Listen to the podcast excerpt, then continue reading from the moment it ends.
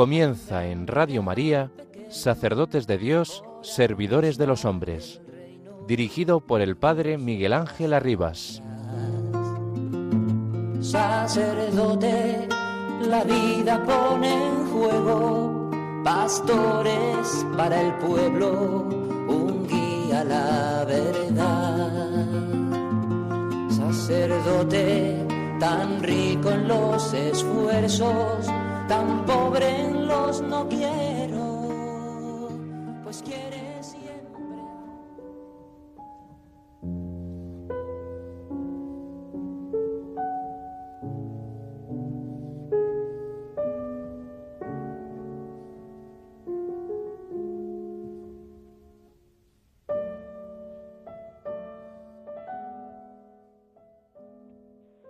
Que recibe a uno de esos pequeños me recibe a mí, dice el Señor. Cuanto más pequeño es el hermano, más presente está Cristo en él. Porque cuando uno recibe a un gran personaje, a menudo lo hace por vanagloria, pero el que recibe a un pequeñuelo, lo hace por pura intención y solo por Cristo. Ábrele tu casa, recíbele, el que recibe un profeta porque es profeta tendrá paga de profeta. Pues aquel que recibe a Cristo recibirá la paga de la hospitalidad de Cristo. No dudes de sus palabras. Ten confianza en Él. Él mismo nos ha dicho, soy yo quien está presente en ellos. Para que no dudes de sus palabras, decreta un castigo para los que no lo reciben y los honores para quienes le reciben. No lo haría si no estuviera personalmente afectado por el honor o el menosprecio. Tú me has recibido, dice, en tu casa. Yo te recibiré en el reino de mi Padre. Tú me has liberado del hambre. Yo te liberaré de tus pecados. Me has visto encadenado yo haré ver tu liberación. ¿Me has visto extranjero? Yo haré de ti un ciudadano de los cielos. Tú me has dado pan. Yo te daré el reino como heredad en plena propiedad. Me has ayudado secretamente. Yo lo proclamaré públicamente y diré que eres tú mi bienhechor y yo tu deudor. San Juan Grisóstomo, natural de Antioquía, monje, obispo de Constantinopla, gran predicador, doctor de la Iglesia. Vivió entre los años 349 y 407. Bendito sea.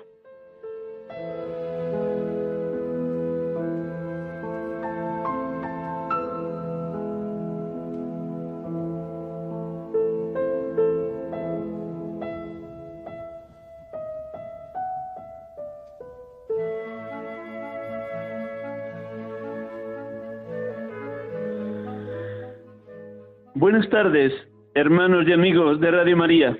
Estamos acompañándoles en esta tarde de domingo, como cada domingo, en directo, en este programa habitual, Sacerdotes de Dios, Servidores de los Hombres, en este decimotercer domingo del tiempo ordinario, 2 de julio 2023. Esta tarde tengo la dicha de poder acompañarles desde Cercedilla, en concreto desde el Colegio Regina Asunta, de las Madres Escolapias, donde estoy impartiendo un día de retiro para un grupo de religiosas escolapias venidas de distintos lugares de todo el mundo. Y aquí, orando con ellas, me ha parecido bueno permanecer también en oración, salvo este ratito que les acompaño a ustedes. El día de hoy va a ser muy hermoso porque dentro de unos minutos tendremos la dicha de poder dialogar y escuchar su testimonio de Fernando Rubio Morillo Velarde, un sacerdote ordenado en la Archidiócesis de Madrid el pasado 6 de mayo. Dentro de cuatro días cumplirá dos meses de ordenación. Luego lo escucharemos con todo detalle. Y ahora, como cada domingo, vamos a orar y vamos a hacerlo con la palabra de Dios, con este bellísimo discurso de la misión que venimos escuchando domingos anteriores y continuaremos escuchando próximamente. Es a través de estas palabras de nuestro Señor Jesucristo donde se nos van marcando las pautas de lo que tiene que ser el seguimiento de Jesús. Tanto laicos, consagrados, consagradas, seminaristas o sacerdotes estamos llamados a que su palabra cale, toque lo más profundo de nuestro ser, en concreto como la frase central del Evangelio de hoy, el que no carga con su cruz y me sigue no es digno de mí. Que traducido en oración o puesto en oración sería decirle, Señor, concédeme negarme a mí mismo, cargar con la cruz de cada día y seguirte para que sea digno de ti. Ciertamente hemos de pedir esta gracia porque la naturaleza humana se resiste a darlo todo, a negarse a sí misma, y solo desde la bendición de Dios, desde la fuerza del Espíritu, desde la gracia que concede el Espíritu Santo, uno se niega a sí mismo y carga con la cruz de cada día. Hacemos unos breves segundos de, de, silencio interior para que recojamos enteramente mente, corazón y alma. Proclamamos el Evangelio de este domingo, domingo decimotercero, y luego oramos con este Evangelio de hoy.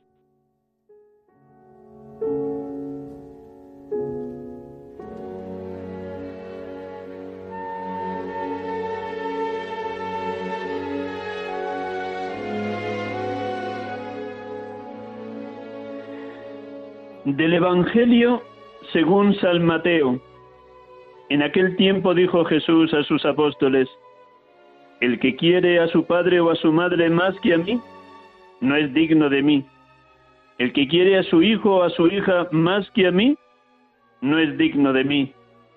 El que no carga con su cruz y me sigue, no es digno de mí. El que encuentre su vida, la perderá. Y el que pierda su vida por mí, la encontrará. El que reciba a vosotros, me recibe a mí, y el que me recibe, recibe al que me ha enviado. El que recibe a un profeta porque es profeta, tendrá recompensa de profeta, y el que recibe a un justo porque es justo, tendrá recompensa de justo. El que dé a beber, aunque no sea más que un vaso de agua fresca, a uno de estos pequeños, solo porque es mi discípulo, en verdad os digo que no perderá su recompensa.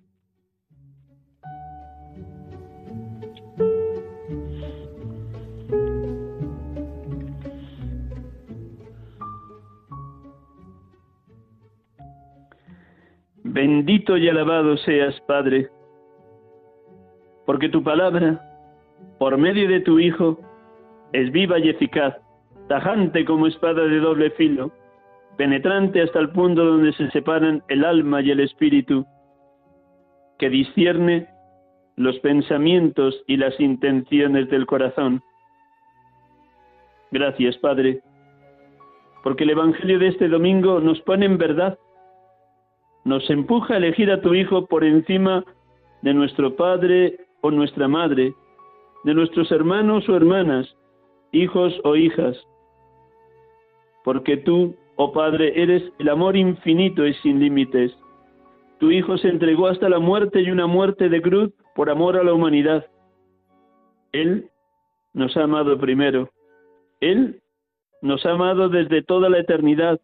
Él se nos ha entregado como Hijo, como víctima de propiciación por nuestros pecados. Gracias, Padre, por tu Hijo, que ha dado la vida por todos. Bendito y alabado seas Jesucristo, Hijo amado del Padre, porque tú eres el primero en negarte a ti mismo, viviendo en completa obediencia al Padre. Aprendiste sufriendo a obedecer. Tú eres el primero en abajarte, haciéndote hombre y naciendo en un pesebre. Tú eres el que ha subido al leño de la cruz, cargando con los pecados de toda la humanidad. Sí, verdaderamente no pides nada que antes no hayas puesto en práctica, que antes no nos hayas entregado. Gracias, Señor Jesús. Qué grande es tu amor. Qué grande es todo lo que has dado por nosotros, cómo te has entregado hasta la muerte y una muerte de cruz por redimir a cada persona, a todo el género humano. Gracias porque nos has dejado esa palabra tan llena de verdad Como el Padre me ha amado, así os he amado yo. Permaneced en mi amor. Gracias, Señor Jesús. Bendito y alabado seas, oh Paráclito, que nos inundas de tu amor, ese amor que procede del Padre y del Hijo. Tú, que nos mueves a dar gratis lo que hemos recibido gratis. Tú, que nos alientas en las dificultades y sufrimientos, que nos enciendes en tu luz divina para dar de beber, aunque solo sea un vaso de agua fresca, a todo aquel que es discípulo de Jesús, del Maestro. Bendito y alabado seas, Espíritu Santo, Espíritu de amor, Espíritu de verdad, porque nos educas en ese mismo amor gratuito y sacrificado de Cristo en la cruz, un amor por todos los hombres, un amor que a su vez nos capacita para dar gratis lo que hemos recibido gratis y para que también nuestra vida en el día a día, en lo pequeño, sea darla sin medida como Cristo la dio. Sin tu luz, sin tu gracia, sin tu fuerza, sin tu entrega, oh Espíritu Santo, seríamos incapaces. Pero contigo nos asimilas de tal manera a la persona de Cristo que también, si algún día llegara, nos capacitarías para ser mártires y darlo todo, hasta la última gota de nuestra sangre, si así nos lo pidiera el Padre Dios. Gracias, Espíritu Santo. Bendito y alabado seas, Padre, bendito y alabado seas, Hijo, bendito y alabado seas, Espíritu Santo. Oh Trinidad Santa, oh Dios amor, ayudadnos a vivir siempre en vuestra presencia, adorándos por tanta bendición que derramáis sobre nosotros. Bendito seas, Dios amor.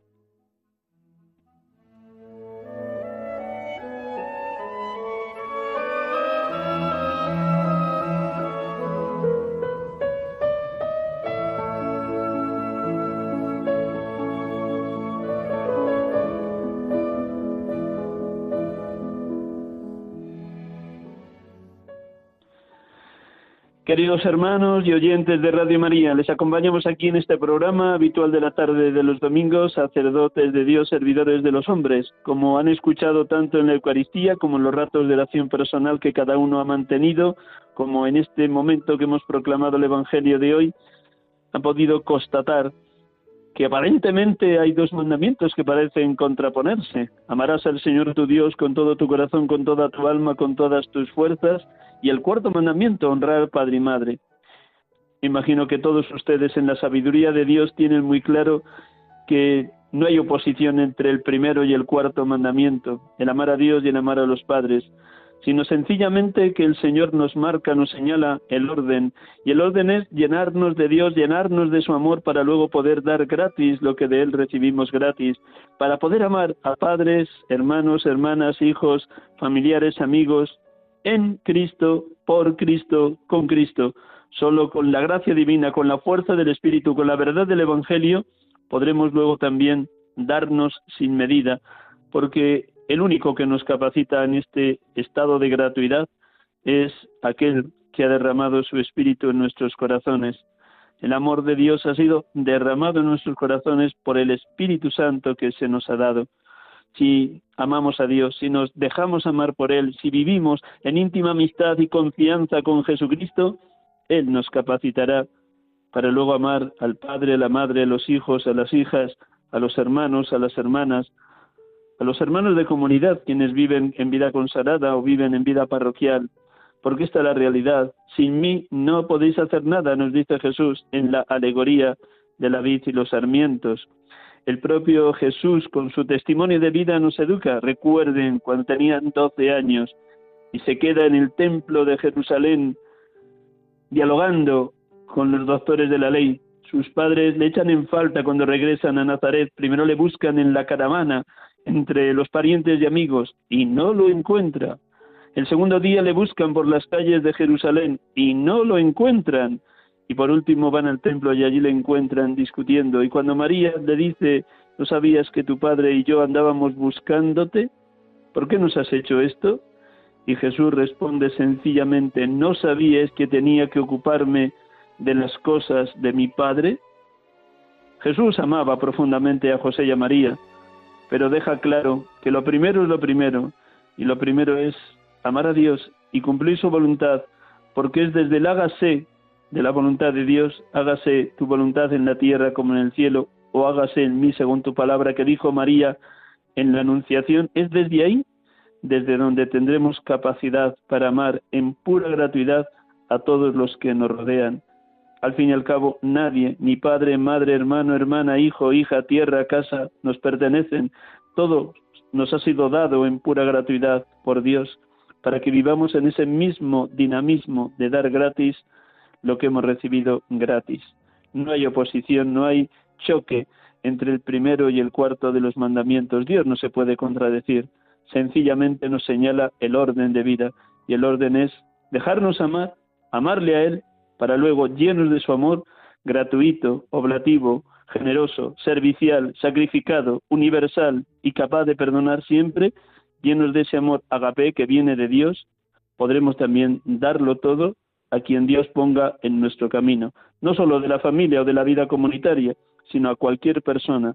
Y como decía muy bien San Juan Crisóstomo, cuanto más pequeño, más pobre, más humilde sea la persona a la que amamos, con mucha mayor gratuidad lo haremos y escucharemos en boca de Jesús lo que hicisteis con uno de estos mis hermanos más humildes, conmigo lo hicisteis. Un instante en silencio para pasar a continuación a la entrevista con Fernando Rubio Morillo Velarde.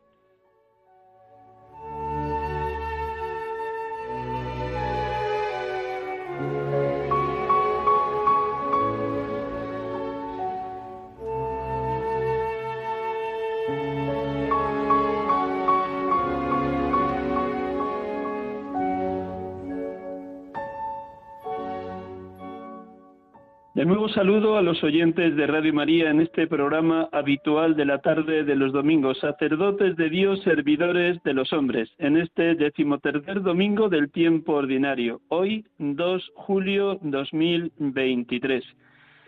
Y tenemos la dicha de poder dialogar en esta tarde como lo hacemos habitualmente con un sacerdote. Si el domingo pasado era el vicario episcopal del Cerro de los Ángeles de la diócesis de Getafe, Manuel Vargas, hoy tenemos la dicha de poder dialogar con uno de los sacerdotes recién ordenados en la Archidiócesis de Madrid el pasado 6 de mayo, en la Catedral de Nuestra Señora de la Almudena. Le saludo y luego le presento muy brevemente porque él va a contar con todo detalle cómo ha vivido estos dos meses. Buenas tardes, Fernando. Buenas tardes, Miguel Ángel. Gracias, gracias, gracias y perdona que te robemos unos minutos de la tarde que estás con todos tus compañeros ahí en Guadalajara. Gracias. Todo lo contrario, un placer. Muy bien, pues nada, te presento y luego pues nada, de la abundancia del corazón habla la boca y como sé que estás viviendo estos dos meses de ordenación lleno del Espíritu, seguro que tus palabras van a llegar al corazón de nuestros oyentes. Gracias, Fernando. Pues Fernando Rubio Morillo Velarde nació en Madrid el 12 de agosto de 1993. Estudió periodismo en la Universidad Complutense de Madrid y nada, vamos a ver si le fichamos para alguno de los programas de Radio María, que un sacerdote periodista no se puede perder por ahí. Entró en el seminario en el curso 2016-2017, después de su discernimiento vocacional, en concreto el 18 de septiembre. A lo largo de sus años de formación, además del estudio de la teología, de la vida comunitaria, de la madurez humana, de la vida en el seminario, en la calle San Buenaventura 9, ha sido enviado a distintas realidades pastorales de la Archidiócesis de Madrid, al igual que sus compañeros seminaristas. En el primer periodo de su formación estuvo en las parroquias de San Fulgencio y de San Bernardo, muy cerquita de donde estaba antes el estadio Vicente Calderón.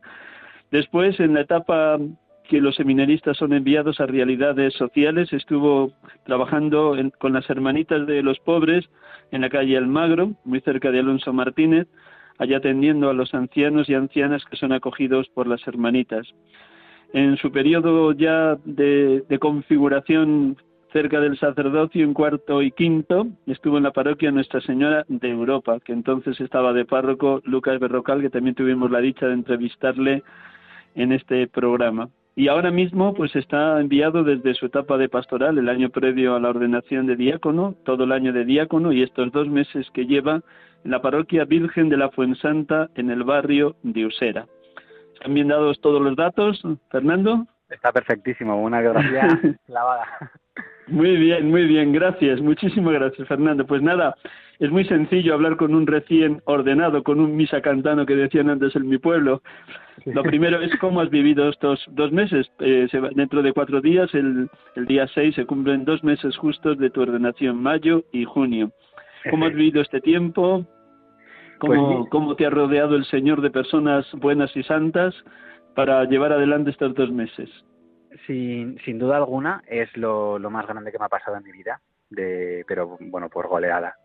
Eh, el- no solo el día más feliz de mi vida, sino lo que he recibido, que, que todavía me desborda y no soy muy consciente de lo que tengo. Cuando te escuchaba que presentabas al principio, estamos con un nuevo sacerdote, digo, ¿y quién será? Ah, no, el que se están refiriendo a mí, que yo soy sacerdote.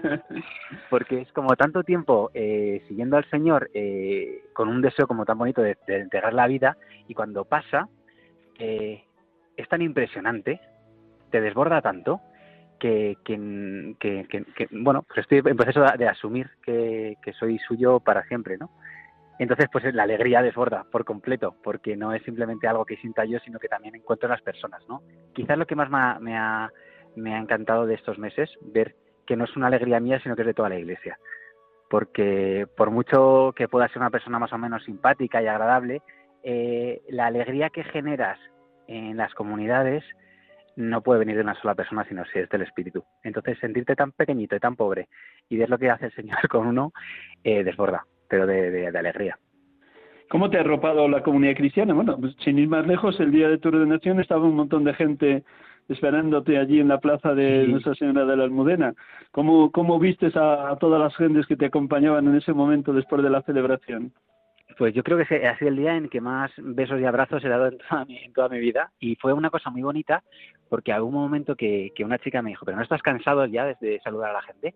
Y, y te prometo que es que eh, cada encuentro era, era único, ¿no? De, de- de encuentro de corazón a corazón, ¿no? Como, como con el mismo Cristo. Entonces, es verdad que en mi parroquia eh, son muy alegres y tienen muchas ganas de liarla, como dice el Papa.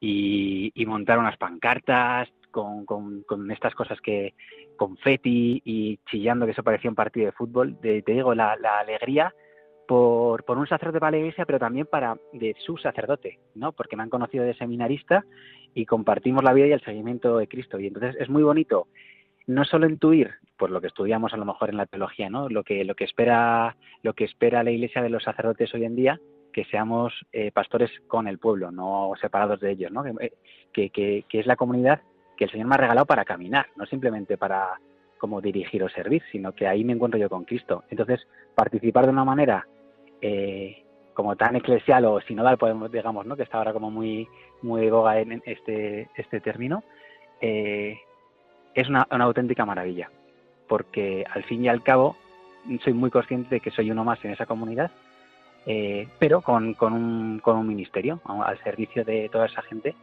con, pero por lo, porque me lo ha puesto el Señor, ni mejor ni peor. Estoy con ellos. Y compartir alegría desde el mismo núcleo que es Cristo, bueno, vaya fiesta. La dicha que tienes es que la parroquia de la Fuensanta, además de ser una parroquia muy viva, tenéis niños, adolescentes, jóvenes, adultos y ancianos de toda la vida, que yo les he conocido desde hace muchos años en esa parroquia, los, los pilares, sobre todo mujeres que llevan ahí toda la vida. Bueno, ¿cómo, ¿cómo te ves tú en medio de ese pueblo? Ya has dicho que uno más, pero a la vez con un ministerio que Dios te ha regalado a través de la iglesia, de ordenación, de hacer las veces de Jesucristo, pastor y cabeza de su pueblo. ¿Cómo te ves arropado por esa comunidad? ¿Qué te han dicho en estos dos meses? ¿Cómo te has visto también alentado por su oración o por sus palabras de consuelo? Pues im- impresiona mucho, eh, sobre todo lo que dices de los, las, que son pilares de la comunidad, que son las señoras mayores, porque hay mucha, siempre parece como que una pastoral es ex- exitosa cuando tienes jóvenes, que gracias a Dios en, en la parroquia en la que estoy hay muchos jóvenes y muchos niños, pero si no es por las señoras, eh, no funcionaría, ¿no? Y, y- y el éxito es las personas que han perseverado en la fe, que mantienen ahí eh, toda la fuerza de la parroquia y que nos sostienen con la oración, que al final son las que las que oran y además lo dicen en serio. Me han, cogido muchísimo cariño y yo creo que la máxima alegría para alguna de ellas es que me dicen, pero tú te vas, te vas de aquí- ya, ¿no? Te han ordenado sacerdote y te cambian. Y digo, no, no, aquí, aquí me quedo por- hasta lo que hasta lo que me diga el obispo. ¡Ay, qué alegría! ¡Ay, qué alegría! Porque se sienten como algo como propio, ¿no? Hay incluso algunas que dicen, yo siempre he deseado tener un nieto sacerdote, eh, pero bueno, yo te adopto a ti, entonces tú como si fueras mi nieto. Entonces, eh, eh, me impresiona por esa parte, esa cercanía y esa sen- sencillez y a la vez que luego, por ejemplo, en, el, pues, en, los sacramentos eh, saben encontrar a Cristo en, mi persona, en mi pobrísima persona.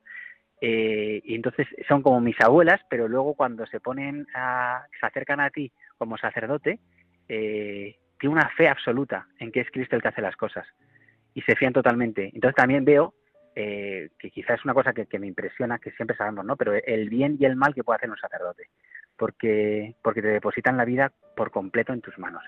Y es una responsabilidad tremenda, tremenda, preciosa, pero una exigencia de santidad que, que una cosa es saberlo y otra cosa es vivirlo. Y es una preciosidad desde ellas. Felicidades por ese arropamiento de las abuelas de la parroquia que te han adoptado como nieto sacerdote. Maravilla de maravillas. Pasamos, ¿cómo vivieron tus padres y tu familia el día de la ordenación y tus primeras misas? ¿Qué vistes en su rostro? ¿Cómo se reflejaba la alegría? Pues nosotros somos, somos el mayor de siete hermanos y, es verdad que mi, familia es cristiana, pero como mi entrada al seminario fue una cuestión como muy de repente del día a la mañana, porque así hace el Señor las cosas a veces y mi caso fue así, pues al principio generó un poco de suspicacia, ¿no? Como pensando, ¿de dónde viene este cambio, no? Entonces ha sido muy bonito todo el proceso del seminario donde mi familia ha ido viendo e intuyendo que, que efectivamente estoy feliz, que, que no he cambiado y todo lo contrario, sino que, bueno, claro que he cambiado, pero como una, progresión humana y espiritual que no habría podido darse de ninguna manera si no es por, por haber entrado al seminario. Entonces el momento de la, de la ordenación sacerdotal fue como un culmen. Para ellos fue primero decir lo que, lo que lleva preparándose todo este tiempo ha, sido verdad y luego eh, asumir que realmente su hermano o su hijo es sacerdote. Y siendo ellos como son personas creyentes, eh, impresiona. ya te digo, a mí me sigue impresionando. o sea, yo me miro y digo, ¿cómo voy a ser sacerdote yo? Pues mi, madre me lo decía el, día de la primera misa eh, de una manera súper bonita, que, pero me decía, Fernando, que eres sacerdote, o sea, qué regalo nos ha hecho el, Señor a nuestra familia. Y, totalmente y profundamente emocionada. Entonces, es muy bonito verle que, que, yo que yo digo mamá que sigo siendo el mismo y, y, sí pero eres sacerdote. Entonces esa ese regalo para toda la familia esa presencia viva de Dios en medio de mi familia y es una renovación y una gracia para todos nosotros. Entonces te diría que ha sido muy alegre por mi parte eh, experimentar esto como también la culminación de, de un proceso de formación pero viendo la repercusión que ha tenido en mi familia eh, doy muchas gracias a Dios porque veo que, también ha alcanzado el corazón de, mis hermanos y de mis padres, renovando pues eh, el amor que siento por ellos. Y entonces, pues claro, yo más que a mi familia no quiero a nadie. Entonces, eh, es precioso que el Señor el primer día de ministerio ya me regaló eso. ¿Alguna palabra o algún gesto de alguno de tus hermanos, bien el día de la ordenación, bien el día de la primera misa, la primera que tuviste con la familia más en privado y luego la que hiciste en la parroquia? ¿Alguna palabra o algún gesto que dirías, esto también es un regalo de Dios para mí, esta palabra o este gesto de mi hermano o de algún íntimo amigo? Pues hay un, gesto precioso. Mm, tengo un hermano mío que no que no es precisamente una persona que se considere como practicante ni nada, pero es un artista increíble de, manejar pues creación de arte, pictórica y escultórica. Y le pedí que, por favor, si no le importaba, que me hiciera el cáliz para la primera misa, el cáliz y la patena. Y, y el orgullo que ha sentido y cómo ha fabricado esa pieza de madera, eh, la ha hecho con sus manos, eh, y sobre todo el cariño con cuando me la dio y, vio que celebraba la primera Eucaristía y, y entendió como lo importante que era para, para, para mí que, hubiera sido él, eh, no, fue, fue tan bonito como esa relación, es un, hermano que quiero muchísimo, y de su participación, ¿no? Como, como él ha cogido algo suyo que se le da muy bien y lo y por medio de la mano del sacerdote, que en este caso es su hermano, se convierte en algo sagrado. Eh, y fue precioso el cariño con el que lo ha hecho. Dice, nunca no, voy a hacer ningún cáliz más porque no es lo mío. Eh, pero cómo se ha volcado también desde, su experiencia personal profundamente humana en la propia ordenación. Y, entonces, ese punto de implicación es preciosa. Incluso también en el, en el besamanos, que sabes que, que hacemos al final de las primeras misas, no tanto como reverencia al presbítero, sino como gesto de, agradecimiento a Dios, cuando se acercan a besarte las manos, mm, bueno, ahí eso parecía eh, el mar de lágrimas, porque cada uno de mis hermanos se me acercaron, miramos a los ojos, yo me ponía a llorar de la emoción y ellos también, ¿no? De, al besarme las manos y reconocerme como, como sacerdote eh, y en los diferentes momentos vitales en los que están cada uno. Entonces es muy bonito que mi ser sacerdote a mí lo que me ha enseñado es a respetar los procesos de cada uno de mis hermanos, quererles tal y como están y acompañarles tal y como están, porque es la única manera en la que yo podré también pues, ser sacerdote de todos. Entonces yo aprendo a ser sacerdote en el trato con, con mis hermanos. Desde luego, o bien porque eres periodista, o bien porque viviste intensamente el año de diaconado, doy fe por estar presente que el día de tu primera misa en Virgen de la Fuensanta parecía que llevaras ya 15 años de sacerdote por la soltura con la que te desenvolviste, tanto en los gestos de presidir como en la homilía. ¿Cómo viviste esa misa en tu parroquia de Virgen de la Fuensanta? Pues los que los que me conocen bien bien sabían que estaba muy nervioso por cómo porque incluso cómo hablaba, ¿no? Es verdad que, que me ha ayudado muchísimo mmm, estudiar a nivel teología estoy haciendo una licenciatura de espiritualidad en comillas, donde tengo profesores muy buenos. En concreto hay uno que le agradezco especialmente a Francisco José López Saez, que es un sacerdote diocesano de Ciudad Real, que me ha dado eh, espiritualidad eucarística. Entonces, me ha explicado eh, durante las clases qué pasa ahí en la Eucaristía, qué es lo que sucede. Y entonces, el entrar al sacramento como ese diálogo de intimidad tan, tan asombrosa con el Padre, eh, para mí ha sido una riqueza espectacular. Para vivir la Eucaristía no simplemente como qué toca ahora o qué, qué punto, cuál es la hoja del misal, sino como una, una oración orgánica donde desde mi corazón, lo más profundo de mi corazón, a, la intimidad de la Trinidad, le, le, grito en nombre de toda la humanidad. Entonces, ¿cómo no me va a salir solo eso? Es que eh, yo creo que es quizás lo más impresionante, ¿no? Esa intimidad, esa cosa tan íntima, eh, celebrar la Eucaristía, eh, por eso, y, no vivirlo como si fuera un paripé o como algo que toca hacer, sino estoy rezando y cuando rezo, rezo con toda mi alma. Eh, pues, ¿Podrías decir de ti mismo que quieres ser o quieres llegar a ser un sacerdote eminentemente eucarístico y eminentemente mariano? Sí, sí, sí, y además totalmente. Y, mariano me hace gracia que lo digas, porque también, porque no entiendo mi, mi vocación sin la, sin la presencia de la Virgen. Y además, siempre te reconozco que a, principio, cuando se habla de que la Eucaristía es el centro y culmen ¿no? de la vida cristiana, o fuente y culmen, perdón, eh, lo veía como a veces como palabras un poco impostadas, ¿no? Es lo que toca decir, el momento más importante de la misa. Pero es que ahora, eh, bueno, ahora, desde va progresando la, existencia en el, seminario, te vas entrando en, lo que es la Eucaristía diaria y poder encontrar que en esa media hora, 40 minutos al día, es que no hay nada no hay nada más que da sentido a mi existencia que, celebrar la Eucaristía, tanto si la presido como si no la presido. Porque ahí el Señor me enseña a, vivir, a ser humano, a, me, reconstituye, me, da paz, me, da aliento. Eh, ¿Cómo no ser eminentemente eucarístico? Es que, es que creo que es, es imposible ser sacerdote si no, si, no, si no lo vives así, por lo menos desde mi experiencia, Miguel Ángel. Durante años te has acercado al sacramento de la penitencia como penitente, pidiendo perdón, pero desde el día 7 de mayo también estás como, como confesor. ¿Qué ha supuesto para ti también el escuchar a los hermanos, hermanas, a tanta gente que se acerca pidiéndote el sacramento del perdón? ¿Qué supone para ti como sacerdote dar la absolución a diario?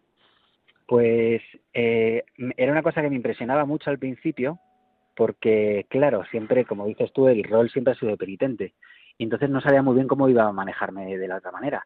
Y luego me he dado cuenta que es una cosa tan humana, tan, tan, tan humana y tan divina, como una conversación elevada a, a un momento donde, donde el Señor, usando, usando mis manos y, y mis voz, eh, perdona los pecados, que yo creo que es de las cosas de las que te hablaba antes de decir, cuánto bien puede hacer un sacerdote cuando vive esto con, con la normalidad y con el deseo de llevar la misericordia a todo el mundo, y cuánto mal puede hacer un sacerdote si está más empeñado en castigar y en, señalar, ¿no? Eh, porque a mí yo creo que lo que más me impresiona es la fe de las personas, porque me han conocido de seminarista y el día después de la ordenación, el día después, ya venían al confesionario. O sea, sabían que había pasado algo. Yo, yo todavía dos meses vista, sigo sin ser muy consciente. Ellos sabían y, y se abren en canal porque saben que no están haciendo contigo, sino con el Señor. Entonces, esa confianza absoluta en el sacramento, te, a mí me, descoloca y solo me, lleva a arrodillarme, de verdad, cuando, hacerlo desde abajo.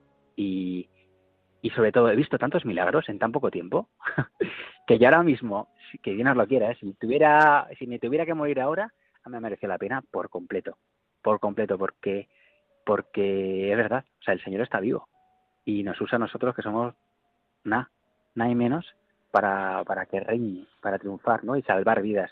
Salvar vidas, y no es una, forma, no es una forma bonita de hablar, ¿eh? Salvar vidas. Dios te ha dado un carácter muy abierto, muy jovial, muy alegre, gracias a Dios, y sin duda lo pones en práctica en una parroquia donde las personas que integran la comunidad parroquial son de muchas procedencias, de muchos lugares de, todo el mundo, porque Usera ahora mismo es casi la ONU. ¿Cómo, ¿Cómo te sientes en un barrio y con esa capacidad que tanto Daniel, tu párroco, como tú intentáis imprimir de que la parroquia esté abierta a todos, sin distinción de razas, ni culturas, ni procedencias? ¿Cómo vivís eso, de la integración y de la comunión entre todos? Pues yo creo que fundamentalmente es un trabajo que ha hecho muy bien Daniel, el párroco, porque eh, y que me ha enseñado también, que también hay que decirlo, o sea, yo no estoy aquí, no estaría en la parroquia si no fuera por, por el párroco que, tengo, la comunión que tenemos y la, riqueza que es trabajar juntos, ¿no? Porque somos muy diferentes y por eso me puede enseñar muchísimo también, y una persona súper humilde. Entonces tiene la noción de que la, que la parroquia no la construye los curas, no tiene que salir como nosotros queramos, sino que en la realidad en la que vivimos y nos ha enviado la iglesia, escuchar a las personas. Entonces, eh, se inician grupos y formas diferentes de evangelización o de llevar la vida a las personas en función de, los, de las personas que vienen a la parroquia, no lo que nos gustaría que llegara, sino lo que hay. ¿no? Por ejemplo, a los dos nos llaman padrecito. En mi vida me habían llamado padrecito, porque, porque no es mi realidad cultural. Eh, pero como hay mucha inmigración de, de Latinoamérica, eh, yo soy su padrecito y me encanta ser su padrecito. Y yo soy padrecito Fernando y el otro es el padrecito Daniel. Y, y entonces, posibilitar que las personas eh, hagan de la parroquia su sitio desde su experiencia y los sacerdotes al servicio de las personas y no marcando eh, cómo tienen que ser las cosas, genera esa posibilidad de comunión. Obviamente, como cabeza así del rebaño, pero la cabeza no es un autoritarismo, es saber escuchar y saber repartir el juego. Y eso lo hace súper bien Daniel. Entonces, pues para mí es, un, es, una, es una riqueza y un lujo poder iniciar el ministerio así. El curso en general os lleváis muy bien y la vida fraterna es maravillosa, pero también tiene sus dificultades. ¿Qué es lo más hermoso y lo más difícil de la fraternidad sacerdotal en el curso de los que os habéis ordenado el día 6 de mayo? Pues yo te diría que lo más hermoso es mm, saber que somos hermanos y que nos conocemos perfectamente hasta como, como la forma en la que tenemos de andar y de respirar. Entonces, cuando nos juntamos, eh, sabemos perfectamente quién está bien y quién está mal.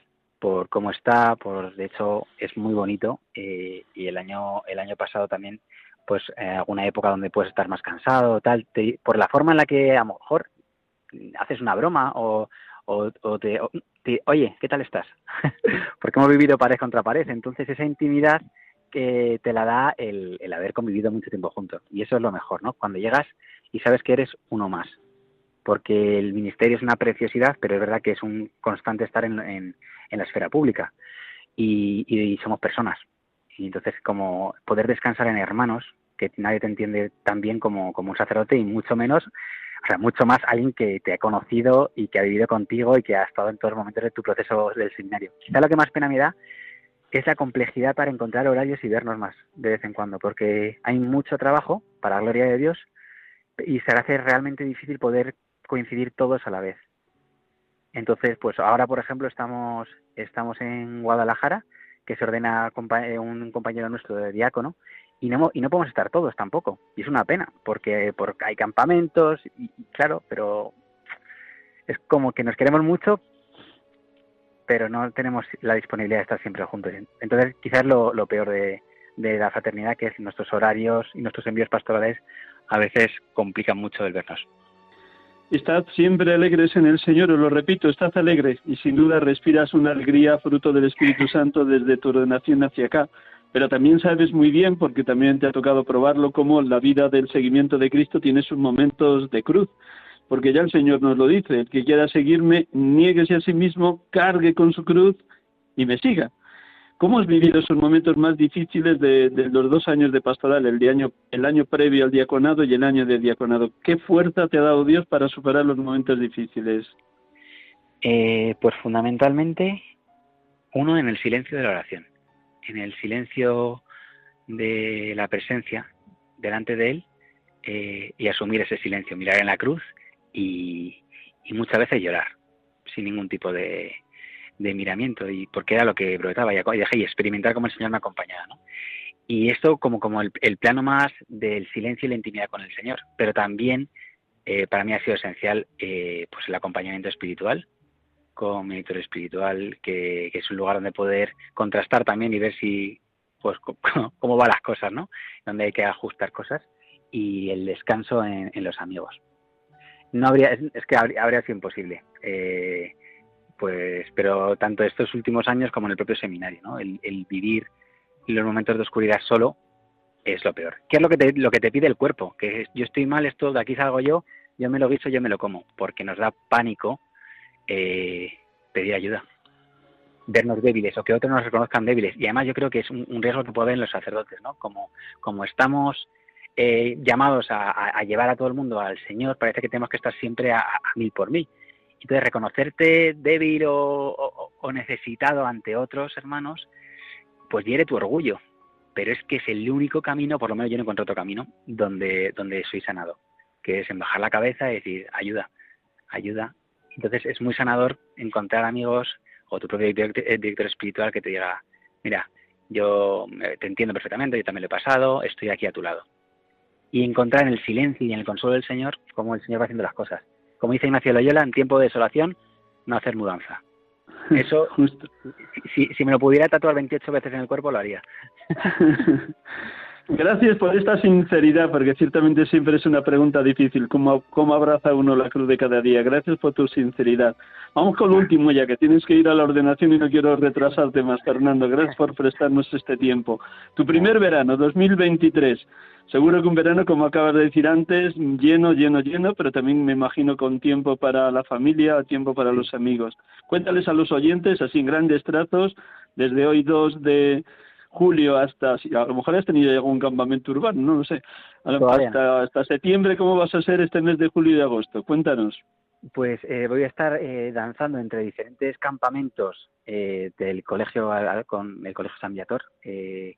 luego también un campamento interparroquial, que es muy bonito trabajar con otras parroquias, pero esencialmente la JMJ, que es un, pedazo de evento para cualquier joven y, y poder vivir Mm, una JMJ mi primer verano como sacerdote, me, bueno, me, da una alegría tremenda. Tengo muchísimas ganas, ¿no? De también, pues, vivirlo como, como joven que soy, eh, pero como sacerdote. Como, como sacerdote y, pues no sé cuántos millones de personas iremos, pero me hacen ilusión tremenda. Y luego en agosto podré pasar tiempo con mi familia, que vamos a ir eh, juntos a Lourdes, al santuario, que desde, desde siempre hemos veraneado allí, por eso eh, soy mariano a más no poder desde pequeñito, porque me han inculcado a mi familia. Y poder ir juntos a dar gracias a, Nuestra Señora eh, por, el ministerio. Y poder celebrar en la gruta con mi familia va a ser increíble. Y terminar el, mes de agosto en lo que he hecho, eh, lo que he hablado mucho en toda la entrevista, que es pasar tiempo de calidad con amigos seminaristas y sacerdotes. Y nos vamos al norte de España, vamos a estar entre Galicia y Cantabria, que tenemos como un acuerdo con sacerdotes de allí que nosotros les celebramos la Eucaristía para que se puedan ir a descansar y ellos nos ceden la casa. Y mientras aprovechamos para tiempo de fraternidad y disfrutar, descansar, rezar y cargar pilas para poder servir a tope el próximo curso.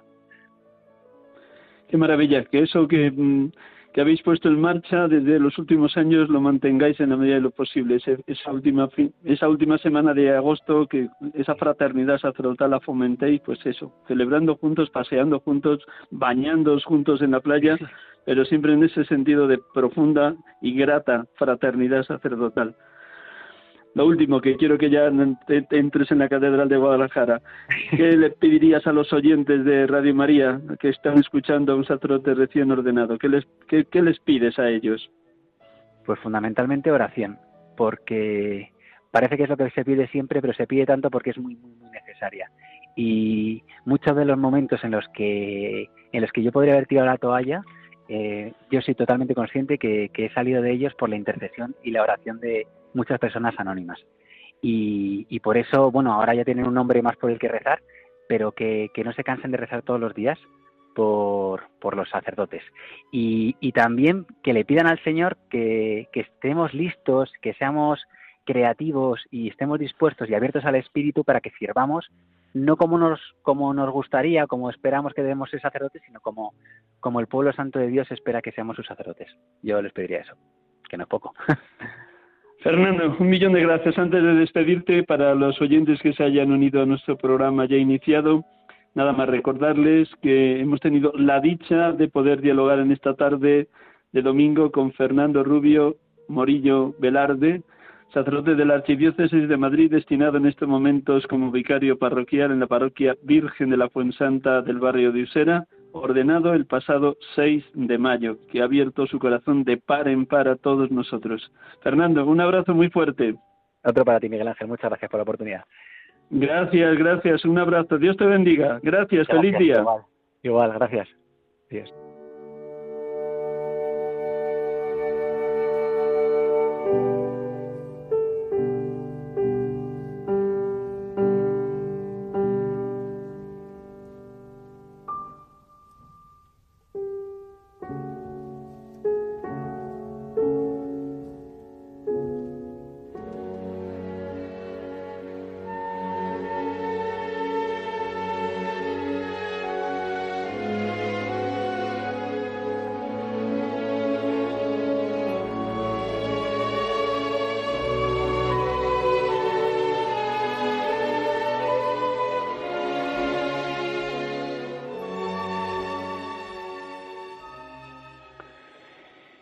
Es una alegría enorme para este sacerdote que les acompaña, Miguel Ángel Arribas, el poder escuchar a este otro hermano recién ordenado, Fernando Rubio Morillo Velarde. Ciertamente hemos gozado todos de su testimonio, sus palabras, su comunicación tan directa, tan, clara. Como nos ha dicho ahora al final de la entrevista, que pidan todos ustedes, queridos oyentes de Radio María, por los sacerdotes. Sé que lo hacen, permítanme que insista en ello sobre todo por aquellos hermanos sacerdotes que viven algún momento difícil por ancianidad o por enfermedades o por crisis en su camino vocacional para que vuelvan al primer amor, para que se fíen de la Iglesia, para que pidan ayuda, para que sean muy humildes a la hora de atravesar momentos de tiniebla. También Fernando nos lo ha dicho con toda claridad, como en esos momentos de cruz que le ha tocado vivir durante los meses de diaconado, se fue al sagrario, estuvo largos ratos en silencio, llorando, llorando a lágrima viva, acudiendo a su director espiritual y apoyándose también en sus hermanos sacerdotes, compañeros de ordenación. Mm, creo que todos los oyentes tenemos claro esto, pero mm, es necesario que lo avivemos y que ningún sacerdote se quede solo, ni mucho menos totalmente hundido y amargado porque nadie le ayuda. Eh, yo quiero dar gracias a Dios porque cada vez son más personas laicas que en distintas diócesis de España se prestan a la vicaría del clero de cada diócesis para ayudar a los sacerdotes que están solos y lo hacen ciertamente con una generosidad y un desprendimiento enorme, en gratuidad, como nos enseña nuestro Señor. Dad gratis lo que habéis recibido gratis.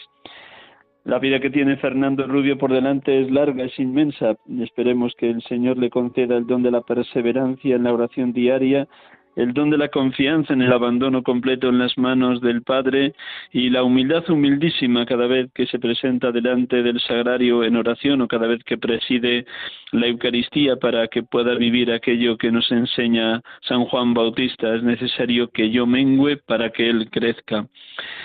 Bien saben ustedes que el sacerdote, como cualquier otro ser humano, es un ser en permanente estado de construcción, de crecimiento, de consolidación.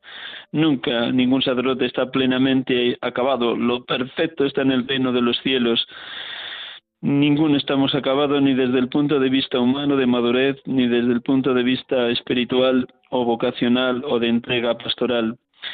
Como en todo ser humano, en el sacerdote, cuando menos lo espera, afloran las debilidades, no solo la debilidad de la fragilidad humana, sino también la debilidad causada por el pecado, por las acechanzas permanentes del diablo. Y eso no significa que sea incapaz de ir adelante para practicar, para vivir, para dar lo mejor de su ministerio, no. Es importantísimo conocer que uno es pequeño, que es débil, conocer que solo no puede, conocer que pidiendo ayuda es bastante probable que salga adelante en su momento de crisis o de oscuridad o de noche oscura. Al fin y al cabo, el sacerdote está en el punto de mira de multitud de personas, tanto de dentro como de fuera de la Iglesia, y está destinado a hacer las veces de Jesucristo cabeza y pastor de su pueblo. No olvidemos, por favor, hermanos y hermanas, que el sacerdote no es perfecto, que necesita estar en permanente estado de conversión y cuanto más nos arropen consagrados, consagradas y laicos, tanto más iremos dejándonos perfeccionar, iremos dejándonos modelar por las dos manos del alfarero, la palabra y el Espíritu Santo. Es así como iremos creciendo en la lucha diaria, en la lucha en la que tenemos garantizada la victoria. En el mundo tendréis luchas, pero tened valor, yo he vencido al mundo, dice el Señor, dice Jesús y creo que todos ustedes lo han experimentado. La victoria está asegurada porque Cristo ya ha vencido y ha triunfado sobre el pecado y sobre la muerte. Todos, todos los bautizados, laicos, consagrados, consagradas, estamos en ese camino de crecimiento, de tener muy clara nuestra identidad de bautizados, hijos de Dios Padre, discípulos de Dios Hijo, templos del Espíritu Santo. Y si el sacerdote vive también etapas de oscuridad y de contradicción, seguro que se dejan iluminar por la verdad del Evangelio. Conoceréis la verdad y la verdad os hará libres, dice el Señor.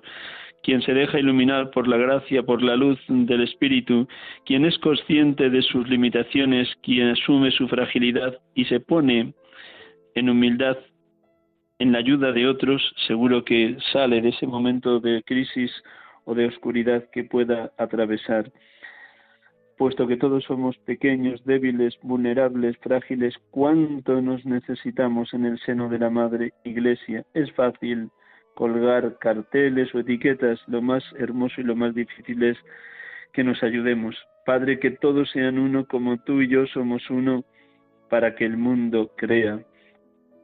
Pues pidamos al Señor que vivamos así, en la gracia de dar lo mejor de nosotros mismos. Y como cada domingo, pues terminaremos con una oración por los sacerdotes. Yo les pido perdón de no poder abrir hoy el teléfono, aunque estamos en directo, porque como ya he dicho al inicio del programa, Fernando nos ha hablado desde la puerta de la Catedral de Guadalajara, donde estaba asistiendo a una ordenación diaconal de uno de sus compañeros en la etapa formativa, y un servidor está en el Colegio Regina Asunta de las Madres Escolapias en Cercedilla y siempre es complejo poder abrir el teléfono en esta situación. Espero que el domingo que viene desde los estudios centrales de Radio María en Paseo Lanceros Cuatro Vientos podamos dar paso a todos ustedes. Pues un momento de silencio, profundo recogimiento y terminamos con una oración al corazón de Cristo por los sacerdotes.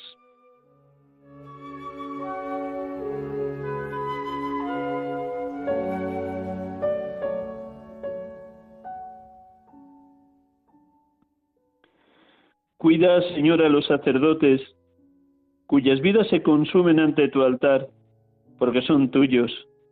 Protégelos, porque están en el mundo, aunque no pertenecen al mundo. Cuando los tienten o los seduzcan los placeres terrenos, acógelos en tu corazón. Confórtalos en las horas de soledad y de tristeza, cuando toda su vida de sacrificio por las almas les parezca inútil cuídalos y acuérdate, oh corazón de Jesús, de que no tienen más que a ti y de que sin embargo sus corazones son humanos, vulnerables, frágiles y débiles. Guárdalos tan puros como la hostia que diariamente acarician en la Eucaristía. Y dígnate, Señor, bendecir todos sus pensamientos, palabras y acciones Oh Virgen Inmaculada, Reina y Madre de los sacerdotes, acógelos en tu corazón e intercede por ellos. Amén.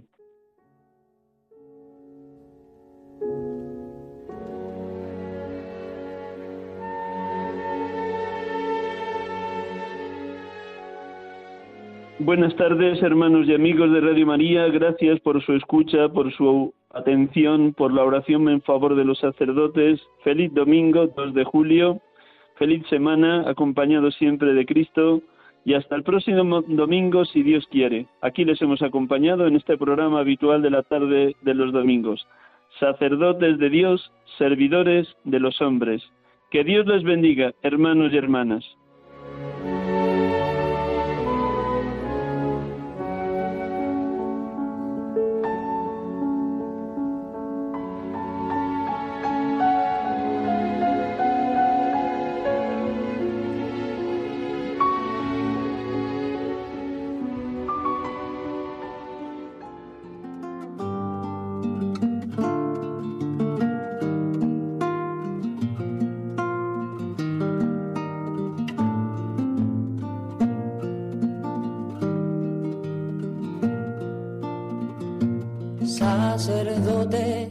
Acaban de escuchar el programa Sacerdotes de Dios, Servidores de los Hombres, dirigido por el Padre Miguel Ángel Arribas.